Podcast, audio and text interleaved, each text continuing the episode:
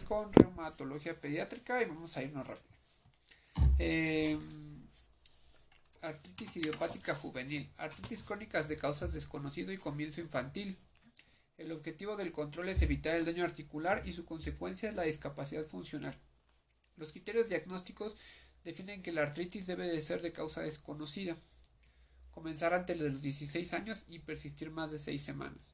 Obliga a descartar infecciones, procesos tumorales u ortopédicos y conectivopatías. La oligoartritis supone el 50% de todas las causas de, todas las artritis idiopáticas juveniles. Entonces la oligoartritis supone el 50% de las, las artritis idiopáticas juveniles. Las poliartritis con factor reumatoide negativo el 20%. La artritis relacionada con entesitis ARE el 15% y la AIJ sistémica el 10%. Entonces las oligoartritis suponen el 50% de todas las artritis idiopáticas juveniles. Las, las, las poliartritis con factor reumatoide positivo el 3% y las artritis psoriásica el 2%. La patogenia de la artritis hepática juvenil no es totalmente conocida. En la oligoartritis y la poliartritis se compromete la inmunidad adquirida, enfermedad autoinmune, mientras que en la sistémica se altera la inmunidad innata, enfermedad autoinflamatoria, enfermedad autoinflamatoria clínica, es de distintas formas de presentación, evolución y siendo la artritis crónica de etiología desconocida el dato común de todas las manifestaciones clínicas. Oligoartritis comienzo precoz y es típica de la edad pediátrica. Afecta a cuatro o menos articulaciones en los seis primeros meses de enfermedad. Cálmate, güey, pero no tan pinche acelerado. Ajá. Cuatro o menos articulaciones. Oligoartritis comienzo precoz y es típica de la edad pediátrica. Afecta a cuatro o menos articulaciones en los seis primeros meses de enfermedad, aunque luego de forma simultánea o sucesiva pueden añadirse nuevas manifestaciones articulares. La, entonces, cuatro o menos articulaciones en los seis primeros meses de enfermedad. ¿Qué? Ya empezó tu micrófono, te moviste, Ya, ya está mejor, ¿no? Se comienza precoz, oligoartritis es típica de la edad pediátrica, afecta a cuatro menos articulaciones en los seis primeros meses de enfermedad, aunque luego de forma simultánea o sucesiva pueden añadirse nuevas manifestaciones articulares. La artritis en general es asimétrica y asciende en rodillas seguida de tobillos. La cadera suele estar respetada y su alteración es motivo de replantear el diagnóstico. Su característica por anticuerpos antinucleares ANA a título bajo en el 70% de los casos y BCG y PCR normales o discretamente elevadas. Entonces se caracteriza por anticuerpos antinucleares positivos a títulos bajos en el 70% de los casos y BCG y PCR normales o discretamente elevadas. Los pacientes mantienen buen estado general y articulaciones inflamadas muestran tumefacción, limitación y calor y sin cambio de, de color. El dolor es poco significativo y la rigidez tras el proceso es constante. La uveitis anterior crónica representa una complicación grave. La poliartritis, el factor reumatoide negativo, es la artritis de 5 o más articulaciones en los 6 primeros meses de enfermedad. Entonces dice, el dolor es poco significativo y la rigidez tras el reposo una constante. La uveitis anterior crónica representa una complicación grave. Entonces, la uveitis anterior crónica es una complicación grave de la AIJ. La poliartritis con factor reumatoide negativo es la artritis de 5 más articulaciones en los 6 primeros meses de enfermedad en ausencia de factor reumatoide. Entonces, la poliartritis con factor reumatoide negativo es la artritis de 5 menos o más articulaciones en los 6 primeros meses de enfermedad en ausencia de factor reumatoide en esta categoría se identifican al menos tres subgrupos. Uno, casos de comienzo precoz, niñas con artritis asimétricas y ANA positiva, eh, que con frecuencia desarrollan uveitis anterior crónica. El cuadro clínico es indistinguible de la leigoartritis, salvo por el número de articulaciones afectadas. Dos, niños de edad escolar con poliartritis simétrica de pequeñas y grandes articulaciones, con anas negativas y BCG elevada, son semejantes a los adultos con artritis reumatoide cero negativa y tres, sinovitis este, seca, sin apenas inflamación articular, pero con rigidez, tendencia a contracturas de inflexión, aumento escaso o nulo de BCG y pobre respuesta a tratamientos. ¿Va? Entonces en esta categoría se identifican al menos tres subgrupos. Uno, casos de comienzo precoz, que son niños con artritis simétrica y anas positivas que con frecuencia desarrollan uveitis anterior crónica, que es la complicación más grave. Ajá, el cuadro clínico es indistinguible de la oligoartritis, salvo por el número de articulaciones afectadas. Dos, niñas en edad escolar con poliartritis simétrica de pequeñas y grandes articulaciones, con ANA negativo y BCG elevada. Son semejantes a los adultos con artritis reumatoide seronegativa. Sinovitis seca, sin apenas inflamación articular, pero con rigidez, tendencia a contracturas, inflexión, aumento escaso o nulo de BCG y pobre respuesta a tratamientos. Poliartritis con factor reumatoide positivo. Es una forma clínica infrecuente en los niños eh, superponible de la... Espérate, güey, porque no se escucha. ¿Moviste tu pinche micrófono o qué? No, güey. Poliartritis, factor reumatoide positivo. No, güey, aguanta porque está... Pues súbele de volumen, güey. No te escucho, cabrón. Entonces vamos a poliartritis con factor reumatoide positivo. Es una forma clínica infrecuente en los niños. Super Pero compárteme tu pantalla, porfa.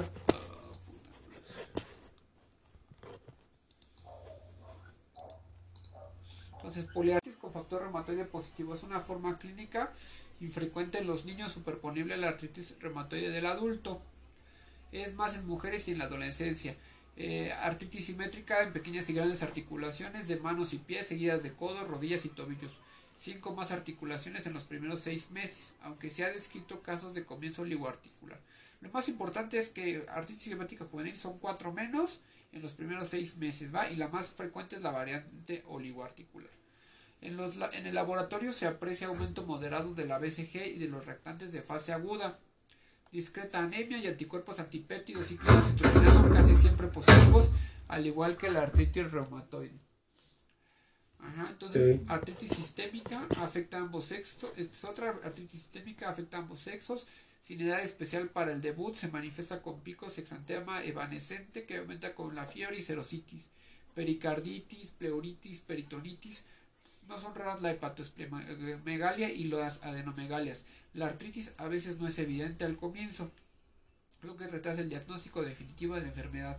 Hay leucocitosis, neutrofilia, anemia microcítica por el secuestro de hierro en el sistema retículo endotelial y un aumento importante de la BCG y reactantes de fase aguda. El síndrome de activación macrofágica es su complicación más grave. Entonces el síndrome de activación de macrófagos es su complicación más grave. Vamos a hablar ahora de artritis psoriásica. La artritis psoriásica es la presencia simultánea de artritis y psoriasis. Excluyen a los, pacientes con entesitis, que es inflamación en los lugares de inserción de tendones, fascias y ligamentos. Entonces, artritis psoriásica. Artritis psoriásica es presencia simultánea de artritis y psoriasis. Excluyen a los pacientes con entesitis, inflamación en los lugares de inserción de los tendones, fascias y ligamentos. Hay dactilitis, que es la inflamación de los dedos más allá de los márgenes articulares. ¿Va? El diagnóstico hay que excluir otras patologías de artritis. En la anamnesis y exploración física, la, radiografía convencional ayuda al, ayuda al reconocimiento de procesos que hay que diferenciar de la artritis idiopática juvenil, como fracturas, osteolisis, patología ortopédica y además permite valorar secuelas propias de la artritis idiopática juvenil. La resonancia magnética es eficaz en la definición de determinadas articulaciones, columna cervical, el tarso o la sacroiliaca. Sin embargo, parece que el ultrasonido sea la mejor técnica inocua, barata y fácil para detectar artritis. El diagnóstico es diferencial al de artritis de más de una articulación, fundamentalmente otras enfermedades reumáticas infecciosas como viriasis, parvovirus B19, los síndromes mononucleósicos y otras que pueden cruzar con poliartritis moderada la artritis reactiva secundarias a una infección gastrointestinal o geniturinaria y las artritis posinfecciosas, cuyo ejemplo más clásico es la fiebre reumática, son opciones a considerar en un niño con inflamación de varias articulaciones. En cuanto a otras enfermedades reumáticas, hay que excluir el lupus eritematoso generalizado, la dermatomiositis juvenil, la sarcoidosis, la enfermedad de Kawasaki, y en pacientes con artritis acompaña o no de entesitis, la aparición de dolor abdominal, diarrea y pérdida de peso son datos sugerentes de enfermedad inflamatoria intestinal. Ajá. ¿Qué pedo? ¿Y el cuadro clínico de esta madre qué?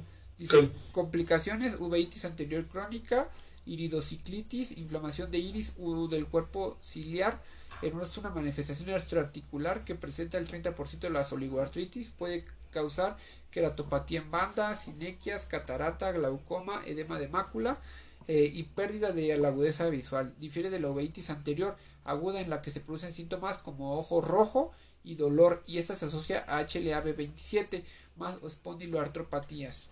¿Va? Y después tenemos... Entonces se difiere de la... Espérate, bueno, uveitis anterior aguda en la que se producen síntomas de ojo rojo, dolor, pero entonces a madre que eso no, ¿verdad? O sea, lo que le da es uveitis anterior crónica, iridociclitis, güey. Ok, eso es lo que le dan a esta madre, ¿no? Ajá. Ok. Después tenemos síndrome de activación de macrófagos, que es del 5 al 8% de las artritis sistémicas pueden desarrollarlo. Esta amenaza la vida del paciente. Es una etiología desconocida, se aceptan como desencadenante los virus o los fármacos. Es un estado de hiperinflamación y como tal comprende fiebre alta, exantema, no me mueras, hepatoesplenomegalia y afectación variable del sistema nervioso central. Entonces, eh, puede ser por virus o fármacos, en un estado de hiperinflamación y como tal comprende fiebre alta, exantema, hepatoesplenomegalia y afectación variable del sistema nervioso central, hay pancitopenia, aumento de las transaminasas, coagulopatía, disminución paradójica de la BCG y aumento importante de la ferritina y triglicéridos. El tratamiento consiste en bolos de metilprednisolona IV y monitorización estrecha, incluso en UCIP. Con cierta frecuencia es, la, es útil la ciclosporina e incluso el etopósido. Curso y pronóstico de la artritis idiopática juvenil. La oligoartritis tiene el mejor pronóstico articular, que es la más común, la oligoartritis. La poliartritis con factor reumatoide positivo es una enfermedad agresiva y erosiva tal como la artritis reumatoide. Las artritis idiopáticas juveniles en la mitad de los niños siguen un curso autolimitado y en cambio eh, la otra mitad de los afectados evoluciona con poliartritis que se perpetúa con o sin manifestaciones sistémicas y constituye la forma más discapacitante. ¿Va? No está madre, güey, no está nada fácil este pedo. Dice artritis de menos de cuatro articulaciones, hay que dar AINES en monoterapia en casos de poca actividad, infiltración articular con triamcinolona y en artritis activas metotrexate con o sin, y, sin triamcinolona, infiltración articular de triamcinolona en actividades articular importante o factores de mal eh, pronóstico. Hay que dar agentes biológicos anti-TNF alfa en actividad persistente. ¿va? Entonces, menos, menos de cuatro articulaciones AINES y si hay infiltración articular y bueno, si hay casos de poca actividad, puedes dar infiltración articular con triamcinolona ajá, en artritis activas y puedes dar metotrexate con o sin infiltración articular de triamcinolona en, en actividades articulares importantes, factores de mal pronóstico. Como agentes biológicos tenemos anti-TNF alfa en actividad persistente. En artritis de más de 5 articulaciones ya nos vamos directamente al metotrexate con o sin infiltración eh, de triamcinolona y AINES debe ser el tratamiento inicial. Agente anti-TNF alfa en artritis que permanezca inactiva. Segundo, agente anti-TNF alfa si el primero fracasa. Y después tenemos artritis sistémicas con datos de actividad sistémica sin artritis activa. AINES monoterapia máximo un mes. Glucocorticoides sistémicos si hay fiebre prolongada. Bloqueo de interleucina 1 con anaquira y canakinumab o bloqueo de interleucina 6 con tocilizumab, toclizumab. Eh, cuando las actividades es persistente. En paciente con diagnóstico de SAM, eh, glucocorticoides, que, que SAM es síndrome de activación de macrófagos, eh, glucocorticoides en dosis altas más ciclosporina. Aquí quedamos que se le dan bolos de metil, ¿va? Artritis sistémica con artritis activa sin datos de actividad sistémica. Entonces, artritis sistémica con artritis activa sin datos de actividad sistémica, AINE, con o sin infiltración articular de transinolona en artritis poco activa sin factores de mal eh, pronóstico. Metotrexate si, si la artritis es activa o fracaso del tratamiento anterior al mes de iniciado. Bloqueo de interleucina 1 o bloqueo de interleucina 6 cuando la actividad es persistente. Los corticoides se usan con frecuencia con un eh, pretendido efecto puente hasta que comienza a actuar el metotrexate. Evidentemente, como las, ¿cómo se llama? Como la R, ¿va? ¿Sí? ¿Me escuchas? Sí, güey. Va. Bueno, y vamos con traumatología pediátrica. Reputero. Dermatología pediátrica. Alergia alimentaria y acabamos. Pediatría.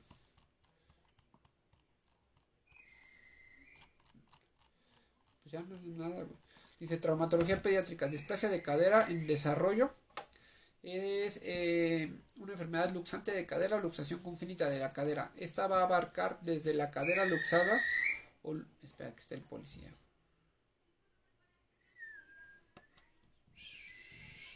Ya, ya se fue. Entonces, enfermedad luxante de cadera, luxación congénita de cadera. Abarca desde la cadera luxada o luxable congénitamente a pequeñas alteraciones de la conformación articular de la cadera. Factores predisponentes, sexo femenino, influencia estrogénica. Va, entonces otra vez. Abarca desde la cadera luxable o luxable congénitamente a pequeñas alteraciones de la conformación articular de la cadera. Eh, factores predisponentes, sexo femenino, influencia estrogénica, laxitud familiar, primiparidad, oligohidrapnios, gemelidad, macrosomía, presentación de nalgas, down y artrogriposis. Clínica, la exploración de la estabilidad de la cadera es parte de la exploración neonatal rutinaria realizada en las primeras 72 horas de vida a todo recién otra vez cómo?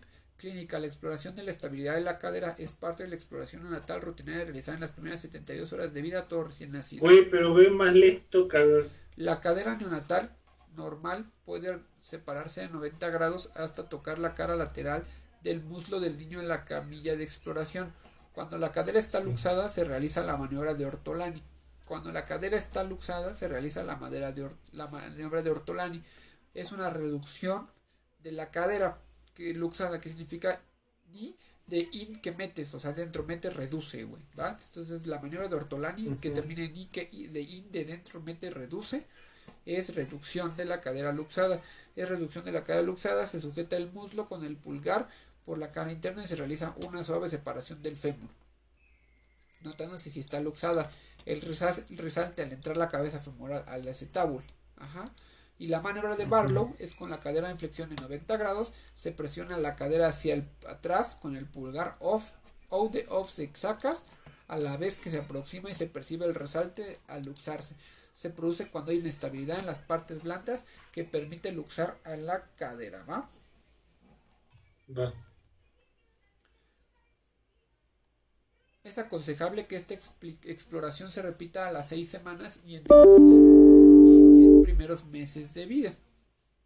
Si una luxación congénita de cadera no se diagnostica y trata antes del comienzo de la deambulación, el acortamiento aparente del miembro y la contractura en flexo y aproximación de la cadera, la rotación externa del miembro y la insuficiencia del aparato abductor se traducen en un caminar que destaca la marcha del tren de Lemberg o del pato al caminar. El paciente desvía el tronco hacia el lado de la luxación. El ultrasonido es el método de elección para valorar la patología de cadera neonatal, aun cuando todavía no se han notificado los elementos articulares en menos de cuatro meses. Entonces otra vez el, el ultrasonido, es el que se usa.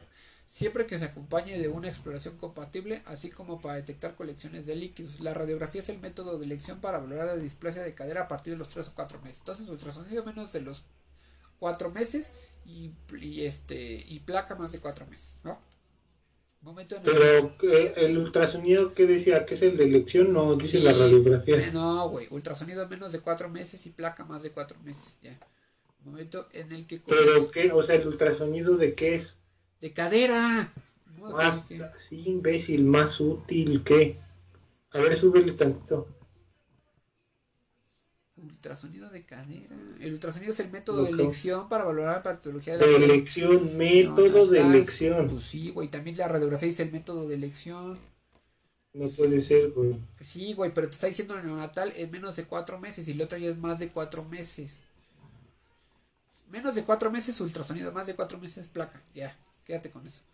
Momento en el que comienza a apreciarse el núcleo de osificación de la cabeza femoral. Se toma en cuenta la línea de Hilgen, Hilgen Reiner y la línea de Perkins y la línea de Shenton. Estas líneas permiten apreciar las diferencias, las diferencias de posición entre la cadera patológica y la normal. El tratamiento se debe de mantener la cadera en abducción previa reducción si está luxada. El método clásico de doble pañal ha perdido vigencia y las caderas con clic sin displasia no requieren tratamiento. Si la displasia o luxación congénita de cadera se diagnostican en los primeros seis meses de vida, el uso de ortesis que mantengan la cadera en abducción es bastante eficaz, tanto para conseguir como para mantener la reducción de la cadera y favorecer su remodelación. La ortesis más empleada es el arnés de Pavlik, aunque existen otras alternativas como almohada de Freca, férula de von Rosen. Eh, cuando el tratamiento se inicia al nacimiento o el arnés se mantiene a tiempo completo durante dos o tres meses y a tiempo parcial uno o dos meses más, retirándolo cuando se consigue una abducción completa y simétrica. No hay inestabilidad y el índice acetabular es menor de 30 grados. Entonces, ¿qué le vas a poner? Arnés de Pavlik. Claro. En las caderas que no se reducen con el arnés, mantenerlas en flexión y separarlas puede aumentar el defecto acetabular posterolateral y la dificultad para reducir la cadera circunscrita denominada enfermedad del, del arnés de Pavlik. No son reductibles con arnés y requieren reducción cerrada y movilización con espica de yeso. La cadera debe colocarse en no más de 45 55 grados de abducción, que es una posición humana, para reducir el riesgo de necrosis avascular. La confirmación de la reducción se obtiene mediante artrografía y OTAC. A partir de los seis meses resulta difícil movilizar a los niños más grandes y cada vez más activos en un arnés de Pavlik. Entonces, hasta los seis meses le puedes poner el arnés de Pavlik, en pocas palabras. Después de una reducción cerrada o, o abierta de una luxación congénita de cadera, se debe colocar un yeso pelvipédico durante unas semanas para mantener la reducción conseguida. La osteotomía pélvica es la que realmente corrige la patología más importante de la displasia. La más empleada es la osteotomía de Salter. Si no se consigue la reducción adecuada de la cabeza femoral durante el desarrollo, se generará una displasia y una artrosis secundaria. Entonces, si no la, si no la puedes reparar con la, el arnés, tienes que operarla. Tenemos arnés de Pavlik. Ok, dice, okay, después dice sinovitis transitoria, 3 a 8 años hombre con antecedentes de infección respiratoria, presenta dolor súbito, irradiado a rodilla, marcha dolorosa y cojera, el diagnóstico con ultrasonido, aumento de líquido articular y de exclusión de peores patologías. La mayoría remiten en una o cuatro semanas, es sintomático con el tratamiento. Entonces, sinovitis transitoria, 3 a 8 años, hombres con antecedentes de infección respiratoria, presentan dolor súbito, irradiado a rodilla, marcha dolorosa y cojera, el diagnóstico con ultrasonido, aumento de líquido articulares, de exclusión los peores, en las peores, peores patologías y el tratamiento va a remitir a 1 o 4 semanas con sintomático y reposo. Enfermedad de Lech-Calvé-Pertés es una pseudocoxalgia, osteocondrosis deformante juvenil o coxaplana. Es una isquemia en la extremidad proximal del fémur. Isquemia de la extremidad proximal del fémur en crecimiento con osteonecrosis parcial y posterior revascularización, isquemia de la extremidad proximal del fémur en crecimiento con osteonecrosis parcial y posterior, de, posterior revascularización de 4 a 9 años, hombres con alteración de la coagulación y factores mecánicos. La clínica es con claudicación, limitación de la aducción y rotación interna y abducción, marcha dolorosa. Clínica con claudicación, limitación de la abducción y rotación interna y aducción, marcha dolorosa. Se usa con talla baja que posteriormente se recupera es unilateral. Si es bi, hay que pensar en otras patologías. El diagnóstico es la radiografía que estadifica con el sistema de pilar lateral de Harring A, no colapso, B, colapso menos del 50% y C, colapso de más del 50%. Entonces, clasificación del sistema de Harring. A es no colapso, B es colapso de menos del 50% y C es colapso de más del 50%. Quedamos que es un isquemia en la extremidad proximal del fémur en crecimiento con osteonecrosis parcial y posterior revascularización. Eh, se puede tomar ultrasonido y resonancia magnética, que es de elección, pero lo principal es una placa. El tratamiento es recuperar la movilidad completa de la cadera, especialmente en la aducción. Observación de grupo A, que quedamos que es eh, no hay colapso en el A, procedimiento de contención, contener la cabeza femoral en el interior de la acetábula para favorecer su remodelación se puede emplear las ortesis de aducción y rotación interna como Atlanta, Newington o Scottish Rite o realizar eh, osteotomías. primer episodio es por isquemia ósea, eh, hay que dar reposo y el segundo episodio de dolor, hay aumento la presión intraósea por una hipervascularización va a requerir ejercicio continuo para evitar el sobrecrecimiento óseo. Después tenemos la epifisiolisis femoral proximal, que es un deslizamiento eh, epifisiario, supongo, entre el cuello femoral y la epifisiolisis eh, y la epifisis femoral proximal. En adolescentes es la causa más frecuente de dolor, claudicación de la marcha y limitación de la movilidad en adolescentes. Importante. Entonces, epifisiolisis femoral proximal o deslizamiento epifisiario entre el cuello femoral y la epífisis femoral proximal en adolescentes es la causa más frecuente de dolor, claudicación de la marcha y limitación de la movilidad en adolescentes antes de los tumores. Más en hombres obesos con alteración en la maduración sexual, y o alteraciones endócrinas. Presentan dolor crónico con limitación de la rotación interna y dolor sin traumatismo previo. El dolor aumenta a medida que se flexiona la cadera. El 50% son bilaterales. El diagnóstico es por radiografía de línea, eh, en línea de Klein 321. El tratamiento, tratamiento de reducción cerrada, fijada con tornillos. Hay que operarlo la demora del tratamiento aumenta el riesgo de necrosis avascular y si hay que hacer osteotomía si está muy avanzado el pedo. Después tenemos pronación dolorosa, codo de niñero, codo de tracción. Es una subluxación de la cabeza del radio fuera del ligamento anular en niños de 1 a 3 años con dolor de codo en semiextensión, antebrazo en pronación y ausencia de movilidad activa de la extremidad superior afectada. El diagnóstico es clínico con radiografía de simple Espérate, dolor del codo en semiextensión, antebrazo, antebrazo en pronación y ausencia de movilidad. Ok. El diagnóstico es clínico con radiografía simple normal. El tratamiento es espinar, espinar forzadamente el antebrazo en extensión y a continuación flexionarlo comprobando la correcta movilidad tras la maniobra no requiere inmovilización y infecciones ah, y no requiere inmovilización. Después vamos con infecciones osteoarticulares. Artritis séptica es un proceso infeccioso con tendencia a la destrucción articular secundario a la colonización de una articulación por un germen.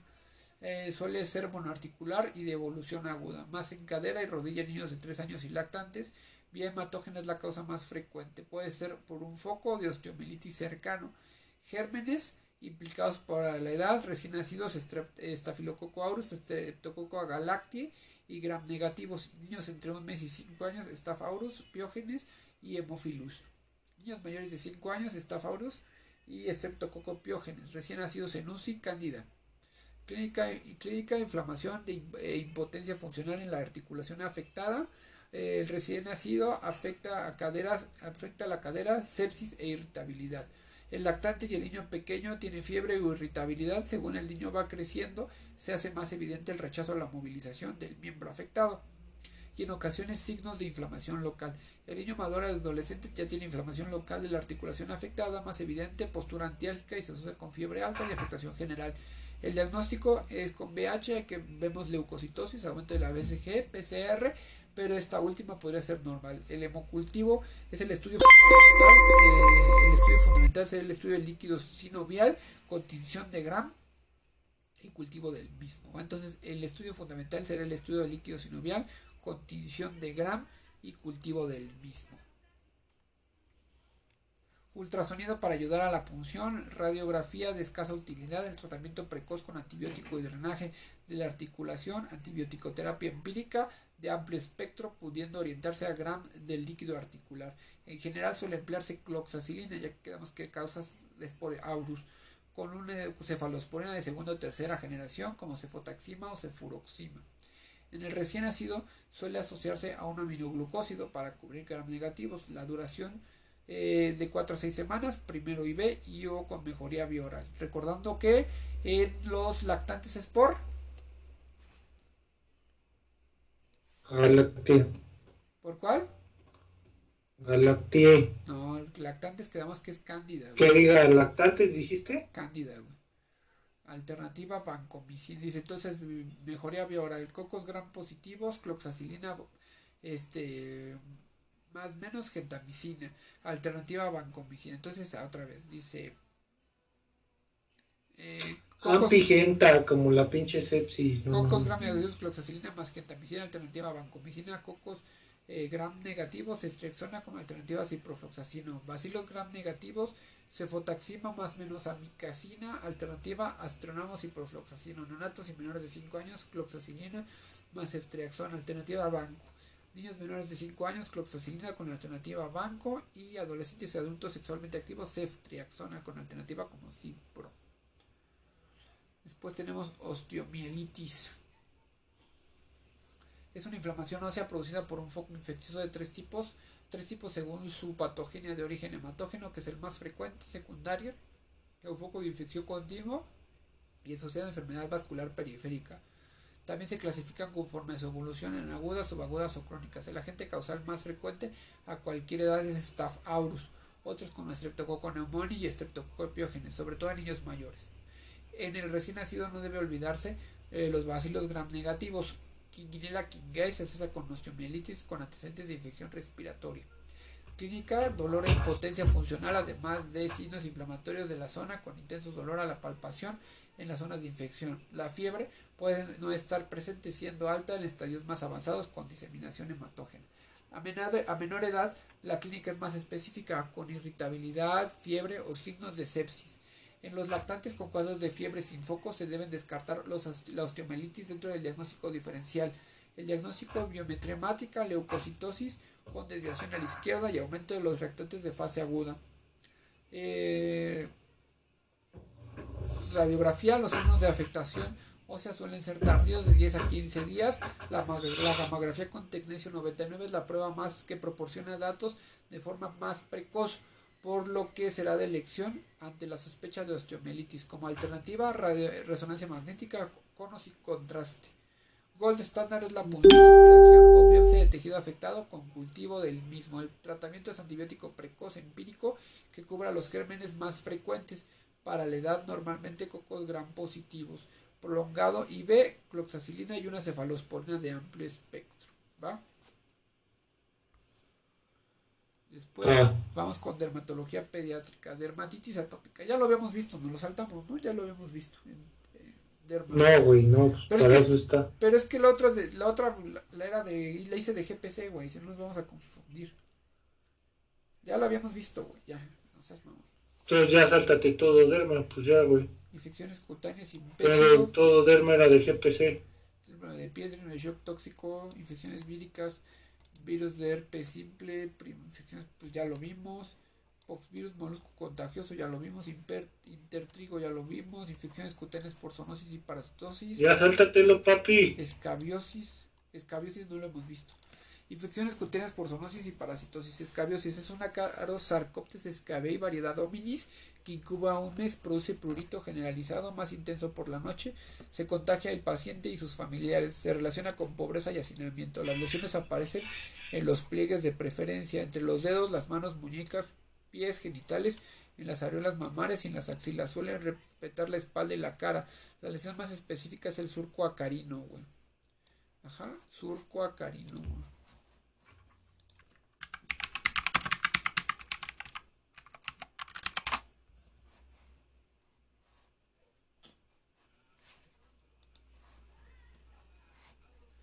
Surco acarino, güey. Este es un surco acarino, mira. Ah, ¿ya viste?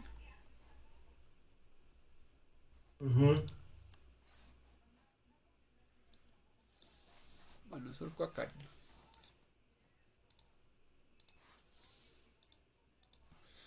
Eh, en el en, el, en curto extremo está la eminencia carina zona de avance del surco y donde se encuentra el parásito. El tratamiento es para la persona y los contactos cercanos con tratamiento al mismo tiempo. Hay que dar permetrina tópica al 5%, es el de elección. permetrina tópica. Y alternativa. Son las lesiones en lo general en los pliegues, ¿no? Y alternativa. Esta madre es la de los carceleros, ¿no? Que nos preguntan. y la alternativa de ivermectina oral, pero según yo la GPC dice que es la ivermectina.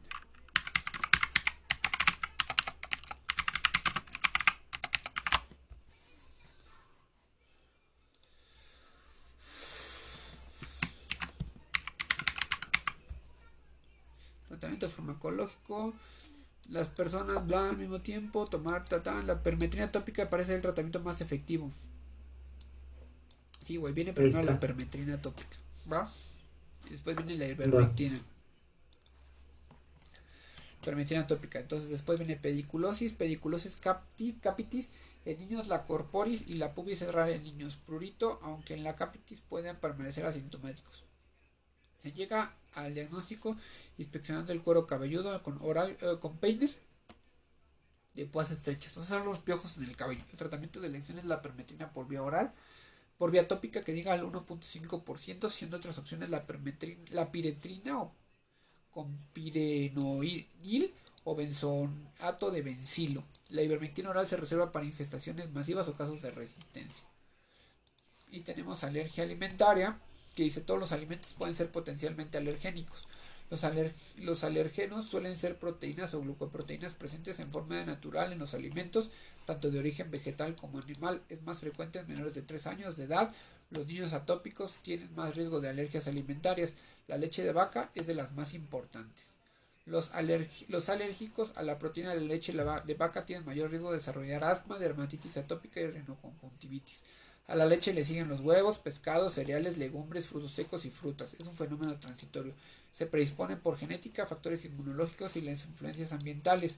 Son mediadas por IgE con síntomas inmediatos. Tras la ingesta aparecen de forma aguda abones, náuseas, vómitos, dolor abdominal, diarrea e incluso anafilaxia. El diagnóstico se hace con prick test, medición de IgE y anticuerpos IgE específicos en sangre, también conocido como RAST, que es un test inmunoabsorbente que resulta positivo frente a la caseína, beta beta-clatoalbúmina y otras Ahí es beta-lactoalbúmina. Beta-lactoalbúmina y fed-lactoalbúmina. Se relaciona con la leche, huevo y frutos secos. Tratamiento, exclusión de las proteínas de la leche de vaca durante un periodo variable, antihistamínicos orales y adrenalina si fuese necesario, no medidas por, no mediadas por IgE, mecanismo celular o mixto, que es la más frecuente, con síntomas más crónicos de varias horas y días tras la ingesta. Igual leche de vaca, huevo, pescado y soja. Hay enteropatía alérgica, que es la más frecuente, con diarrea y vómitos, como únicas manifestaciones puede dar una enteropatía de proteínas. También hay enterocolitis, proctocolitis alérgica, sangrado rectal de hebras visibles de sangre mezclada con moco, esofagitis, gastritis, gastroenteritis, colitis eosinofílica, estreñimiento, reflujo gastroesofágico, cólico del lactante y hemorragia digestiva. No hay GE, solo clínica digestiva. El diagnóstico es un test de suspresión provocación que puede haber eosinofilia periférica en el 50% de las gastritis, enterocolitis y proctitis. El tratamiento responde a la dieta de eliminación del alimento implicado. Si la mamá toma leche de vaca se debe eliminar para que pueda seguir lactando. Fórmulas hidrolizadas extensas en L-aminoácidos no preparados de, soja o de soya. En esofagitis eosinofílica hay que dar corticoides y glútidos, prevención de alergias alimentarias, ambiente libre de humo de tabaco y lactancia materna exclusiva durante 4 a 6 meses. Y ya, acabamos pedia.